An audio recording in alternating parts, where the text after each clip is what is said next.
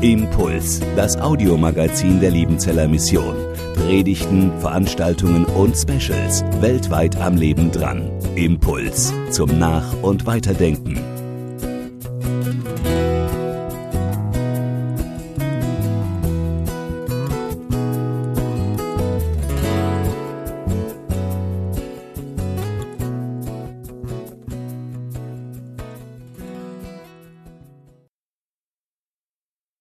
Treffen sich drei Handwerker, an Maurer, an Gärtner und Elektriker und streiten darüber, wer von ihnen wohl den ältesten Beruf hat. Sagt der Maurer, wir waren dabei, als die Pyramiden gebaut worden sind und die sind schon lange da. Wir haben den ältesten Beruf.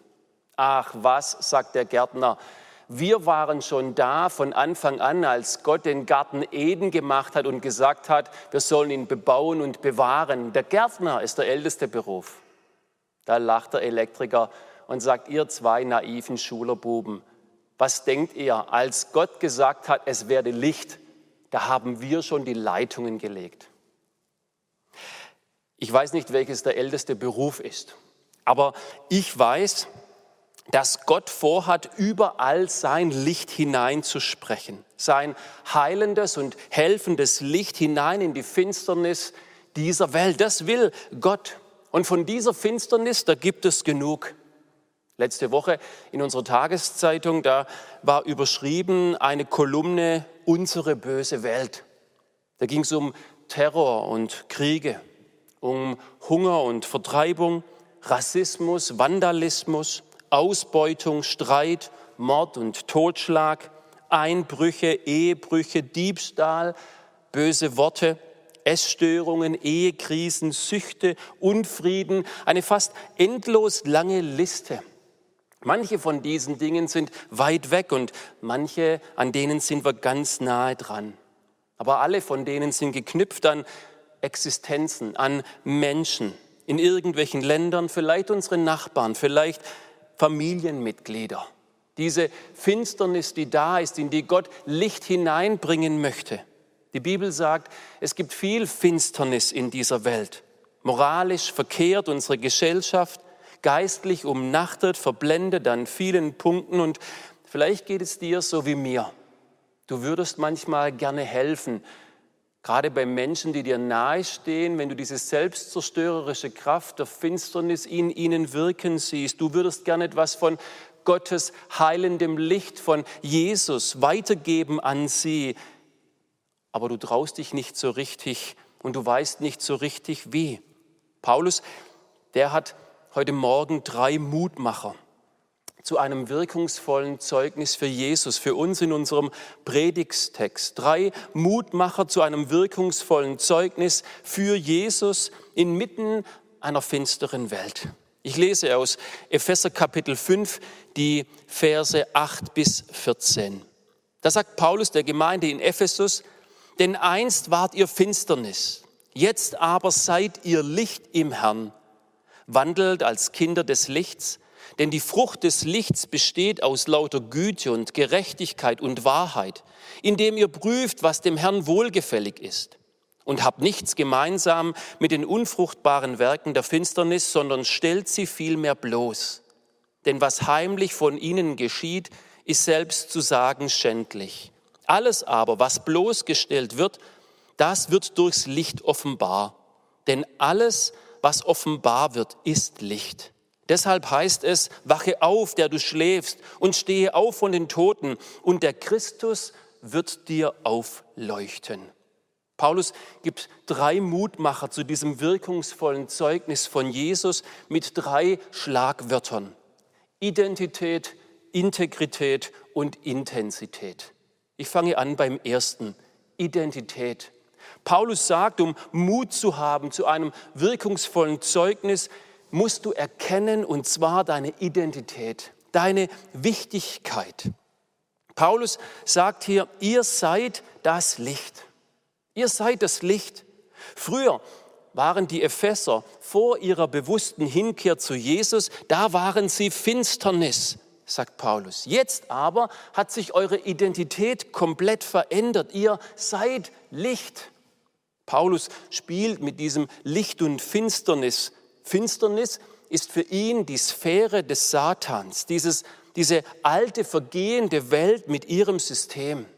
Und Licht, das ist die Sphäre Gottes, diese neue hereinbrechende Welt mit ihrer Ordnung in Jesus. Und dieser Christus, der ist die Tür zwischen Licht und Finsternis, zwischen diesen beiden Reichen, Licht und Finsternis. Die Epheser, die sind durch diese Tür gegangen. Paulus sagt, sie sind nicht mehr Teil vom Reich der Finsternis, der Sünde, des Todes, der Rebellion. Nein, sie sind Teil des Reich des Lichtes, des Friedens, des Lebens, der Hingabe an Gottes gute Gebote. Ihr seid, sagt Paulus, Licht. Paulus lässt hier dasselbe anklingen für die Jünger in der Gemeinde in Ephesus, was Jesus den Jüngern am Anfang in der Bergpredigt gesagt hat, was wir vorher gehört haben in der Schriftlesung. Ihr seid das Licht der Welt, ihr seid das Salz der Erde. Paulus und Jesus sagen nicht, ihr werdet einmal sein, ihr werdet vielleicht mal hingelangen. Nein, ihr seid schon. Das ist eure Identität. Nicht ihr werdet, nicht vielleicht mal sein.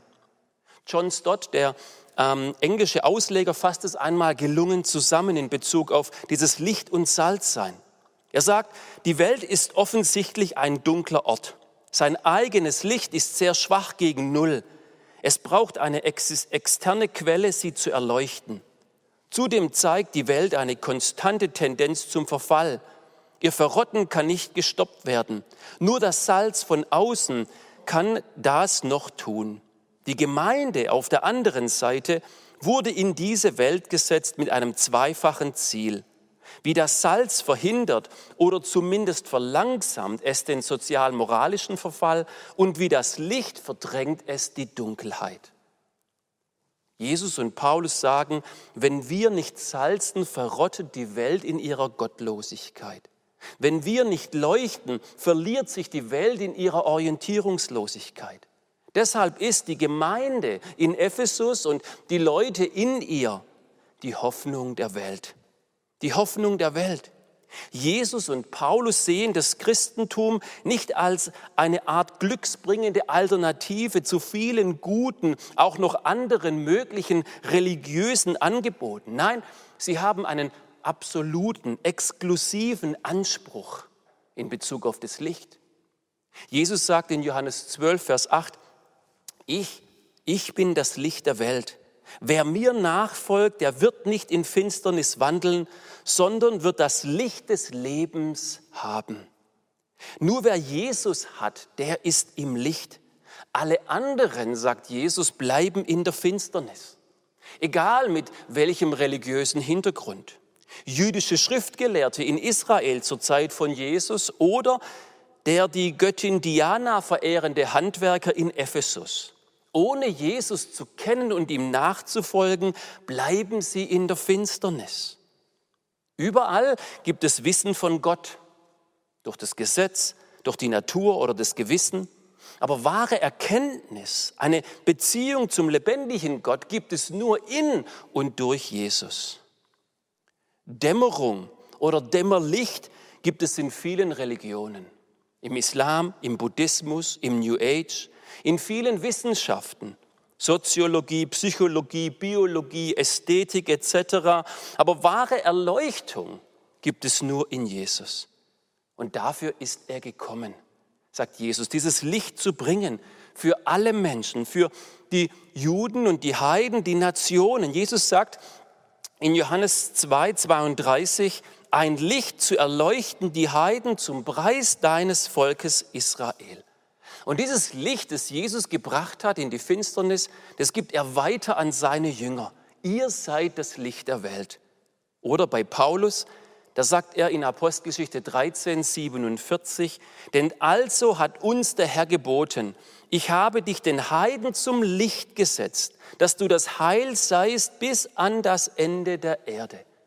Also das Licht wurde übergeben von Jesus an die Apostel, an diese Jünger. Und Paulus geht mit diesem Licht des Evangeliums auch bis nach Ephesus.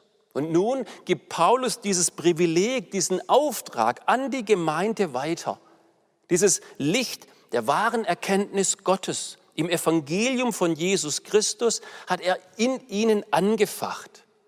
Er hat sie drei Jahre angeleitet, ausgerüstet, aufgebaut und jetzt geht er weg und macht sie verantwortlich für ihre Stadt, für ihre Nachbarschaft, für ihre Freunde und ihre Familie, dieses Licht hinauszutragen.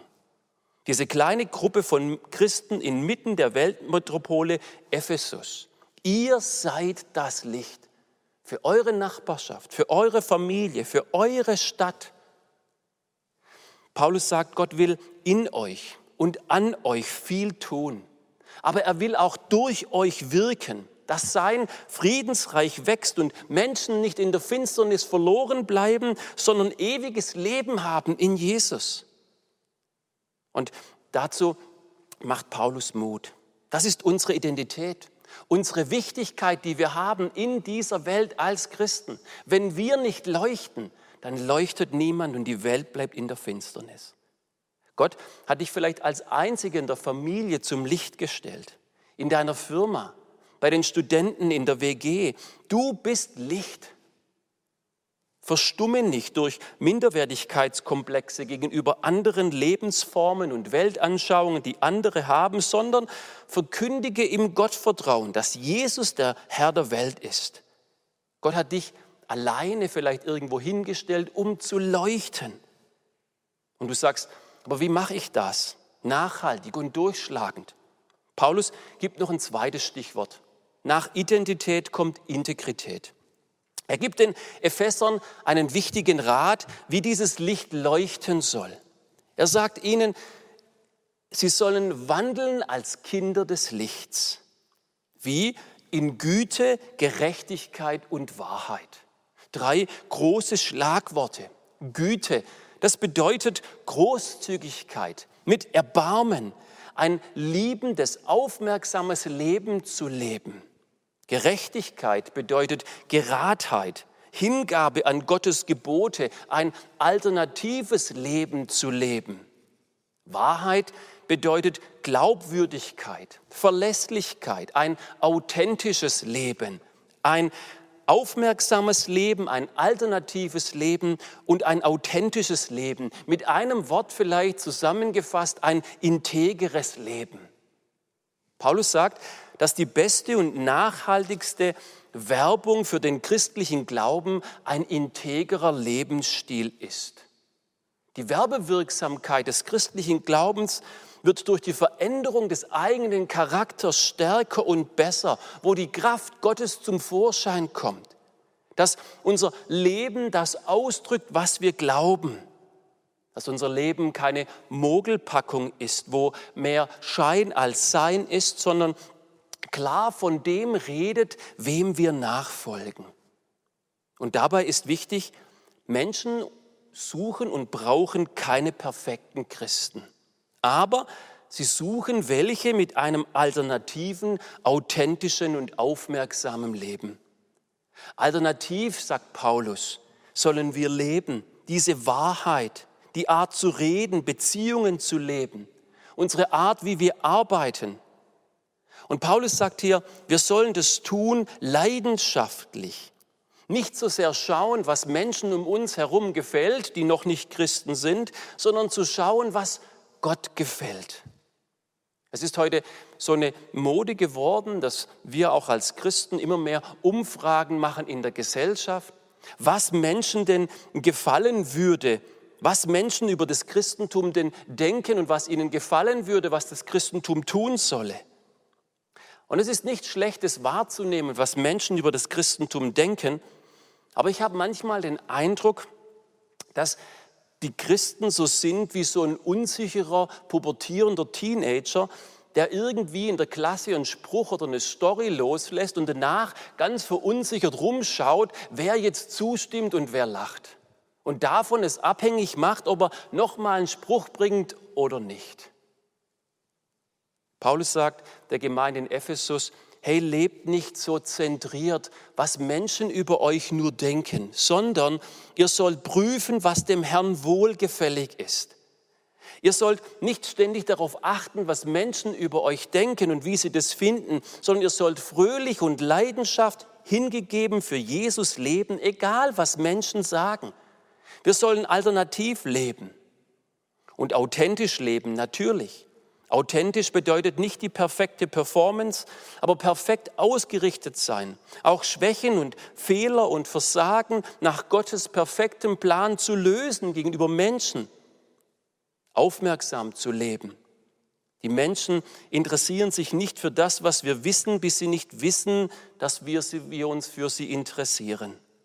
Die Menschen interessieren sich nicht für das, was wir wissen, bis sie nicht wirklich wissen, dass wir uns für sie interessieren. Wir sollen Menschen Gutes tun, zu Menschen Gutes reden. Das ist, was Paulus den Ephesern mitgibt. Sie sollen Menschen Gutes tun. Zum Beispiel, wenn es um die Arbeit geht. Da sagt der Paulus den Männern in Ephesus, den Menschen in Ephesus, hey, die, die ihr vorher gestohlen habt, stehlt nicht mehr, sondern arbeitet mit euren eigenen Händen, um euch selbst zu versorgen damit ihr niemand nötig habt und wenn ihr noch was übrig habt, denen zu geben, die in Not sind. Das heißt, die Lebensweise, Gutes zu tun, helfen, teilen, leihen mit dem, was wir übrig haben, Gutes tun, damit Menschen sehen, dass wir sie lieben, dass Gott sie liebt. Und zu Menschen Gutes reden. Bei Jesus fängt es an mit dem einfachen Grüßen der Menschen, die uns vielleicht auch nicht grüßen sie wahrzunehmen, als Grundlage Beziehung aufzubauen. Und dann auch von Jesus weitererzählen, Jesus weitersagen, das Evangelium weitergeben, Gutes zu reden. Also Paulus sagt, wir sollen das tun in einer Integrität unseres Lebens. Und dann, was passiert dann? Und das ist das dritte und letzte Stichwort, das Paulus mitgibt, Intensität. Erwarte doppelte Wirkung. Also Paulus geht hier weiter und sagt, wenn wir das tun, wandeln als Kinder des Lichts, und wenn wir lauter Güte und Gerechtigkeit und Wahrheit leben in nachhaltiger Werbung, in Integrität für Gott, weil wir das tun, was Gott wohlgefällig ist, dann sagt er, dann, dann wird dieses Licht hineinscheinen und Dinge bloßstellen. Dann wird vieles offenbar werden durch das Licht. Das klingt eher mal negativ kommt dann aber durch zum Positiven, weil er sagt in Vers 14, und Christus wird aufleuchten in den Leben der Menschen. Also es hat eine negative und eine positive Wirkung, eine doppelte Wirkung. Das ist auch klar, wer Orientierung und Klarheit sucht, der liebt das Licht, weil es ihm zeigt, wo es lang geht, was richtig und was falsch ist für weise Entscheidungen im Leben. Wer aber eigene Wege gehen will, wer etwas zu verbergen hat, der hasst das Licht, weil er nicht will, dass die Dinge offenbar werden, die er tut. Was dem einen heilende Ordnung ist zur Befreiung, bedeutet dem anderen störende Provokation, eine Zwangsjacke. So war das schon immer, auch bei Jesus. Von Jesus heißt es im Johannesevangelium Kapitel 1, Vers 4, in ihm war das Leben und das Leben war das Licht der Menschen. Und das Licht scheint in der Finsternis und die Finsternis hat es nicht begriffen. Warum? Jesus war die totale Güte, die totale Gerechtigkeit, die totale Wahrheit in Person und trotzdem wollte die Finsternis nicht dieses Licht. Warum? Die Antwort finden wir ein paar Verse weiter im Johannes 3, Vers 19. Das ist aber das Gericht, dass das Licht in die Welt gekommen ist, Jesus, und die Menschen liebten die Finsternis mehr als das Licht, denn ihre Werke waren böse. Das christliche Zeugnis des wahren Evangeliums hat immer diese doppelte Wirkung. Manche nehmen es fröhlich an und manche lehnen es krass ab. Eben nicht, weil es an Licht mangeln würde, sondern gerade weil es Licht hineinkommt. Also wenn du deine Identität wahrnimmst und Zeugnis gibst und merkst, wie wichtig das ist, integer lebst und von Jesus redest, dann lass dich nicht entmutigen, wenn Menschen um dich herum nicht gleich Hurra schreien, wenn du Christ wirst, als Christ lebst oder sogar noch von Christ redest. Dass sie nicht gleich Hurra schreien, dich vielleicht sogar ablehnen, das ist normal. Das war bei Jesus so und so. Das ist nicht schön, nicht einfach zu verkraften, aber Teil des zeugnishaften Lebens als Christ. Petrus, der Apostel, der schreibt einmal an eine seiner Gemeinden. Denn die vergangene Zeit ist genug, den Willen der Nationen vollbracht zu haben, indem wir wandelten in Ausschweifungen, Lüsten, Trunkenheit, Festgelagen, Trinkgelagen und frevelhaften Götzendienereien. Wobei es sie befremdet, dass ihr nicht mehr mitlauft zu demselben Treiben der Ausschweifung und Lästern über euch. Also Petrus sagt, dass es die Menschen um die Gemeinde herum befremdet, dass sie nicht mehr mitlaufen, das Gleiche tun. Es irritiert sie, es bringt sie aus dem Konzept. Manche lehnen die Christen still ab und manche, die sind in lauter Aggression gegen sie, weil das Licht hineinkommt. Ich kann mich noch erinnern, ähm, als äh, junger Mann, vielleicht so mit 14, 15, 16, da war ich viel unterwegs mit meinen Freunden. Und dann ist oft Freitag auf Samstag sehr spät geworden, nachts. Ich bin vielleicht um zwei, drei nach Hause gekommen und ich bin auf dem Bauernhof groß geworden. Und Samstag war Hauptarbeitstag. Und es war oft so, Samstagmorgens um fünf, halb sechs, da hat mein Vater bei mir die Tür aufgemacht und hat das Licht angemacht. Und meine erste Reaktion, als dieses Licht angegangen ist, war, dass ich die Decke über den Kopf gezogen habe und gesagt, ich habe keinen Bock, Papa, geh raus, ich will noch schlafen. Und genau das passiert, wenn wir Menschen Zeugnis geben von Jesus, wenn das Licht hineinkommt in die Finsternis. Manche nehmen das gerne an, aber manche, die ziehen sich die Decke über den Kopf und wollen nichts damit zu tun haben. Und Petrus sagt, es befremdet sie, das irritiert sie. Hab Geduld, sagt Paulus, bleib dran, so wie Jesus. Jesus, der war unterwegs und hat gepredigt das Reich Gottes zur Umkehr, die Gnade, die Liebe Gottes. Und er wollte durch das Land der Samaritaner durch und er wollte so Unterkünfte für sich besorgen zum Übernachten und die Jünger gingen vorne draus und kamen dann zurück und haben Jesus gesagt, Jesus, die wollen dich nicht aufnehmen, die wollen dich nicht. Und zwei von seinen Jüngern, die hatten eine krasse Idee, weil sie Jesus nicht gleich wollten, haben sie gesagt, lass uns doch einfach Feuer vom Himmel fallen und diese Dörfer der Samaritaner vernichten. Und Jesus, der guckt sie nur erschrocken an und sagt, nein, Freunde, hallo, wo habt ihr denn die Idee her? Die ziehen gerade die Decke über ihren Kopf. Wir brauchen noch ein bisschen Geduld. Und Jesus, der hat noch ein bisschen Geduld mit diesen Samaritanern und später lesen wir, dass sich viele von ihnen hinkehren zu Jesus und ihn kennenlernen. Paulus selbst, der hat dieses Licht des Evangeliums gesehen in diesen Christen und hat reagiert nicht in stiller Ablehnung, sondern in lauter Aggression gegen das Christentum. Und Jesus, Jesus hatte Geduld mit ihm und hat ihm Stück für Stück das Licht offenbart und später hat sich dieser Paulus bekehrt. Hab etwas Geduld, sagt Paulus zu diesen Christen in Ephesus. Seid geduldig, Gott ist am Wirken. Lasst euer Licht scheinen und Gott wird den Menschen um euch herauf aufleuchten. Das war auch bei mir so, in meinem persönlichen Leben. Ich habe auch erst mal die Decke über den Kopf gezogen, als ich so um die 20 war und einer Gruppe junger Christen begegnet bin, die behauptet haben, Jesus wäre ihr Lebensmittelpunkt und der Schlüssel zum erfüllten und ewigen Leben. Mit diesem Jesus wollte ich damals nichts zu tun haben. Für mich hatte dieser Jesus überkommene Moralvorstellungen. Es war verbunden mit mir in meinem Kopf, mit einem langweiligen Leben. Aber diese jungen Christen, die hatten einen Lebensstil, der war anders. Aufmerksam liebend, authentisch offen und alternativ und leidenschaftlich hingegeben. Und durch diesen Lebensstil haben sie mich damals dazu gebracht, die Decke ein Stück zurückzukrammen und meinen Kopf rauszustrecken und offen zu werden für das, was es heißt, mit Jesus zu leben. Und Stück für Stück habe ich meinen Kopf weiter unter der Decke hervorgetan und habe gehört, was es heißt, mit Jesus zu leben, was es bedeutet, ein Sünder zu sein, was es bedeutet, was Jesus für mich getan hat am Kreuz in der Auferstehung und was es bedeutet, was Jesus in meinem Leben tut, wenn ich ihm mein Leben anvertraue. Und das kam so Stück für Stück in mein Leben hinein. Und an einem Abend, als ich nach Hause unterwegs war mit meinem Fahrrädle, da ist der Christus mir aufgeleuchtet.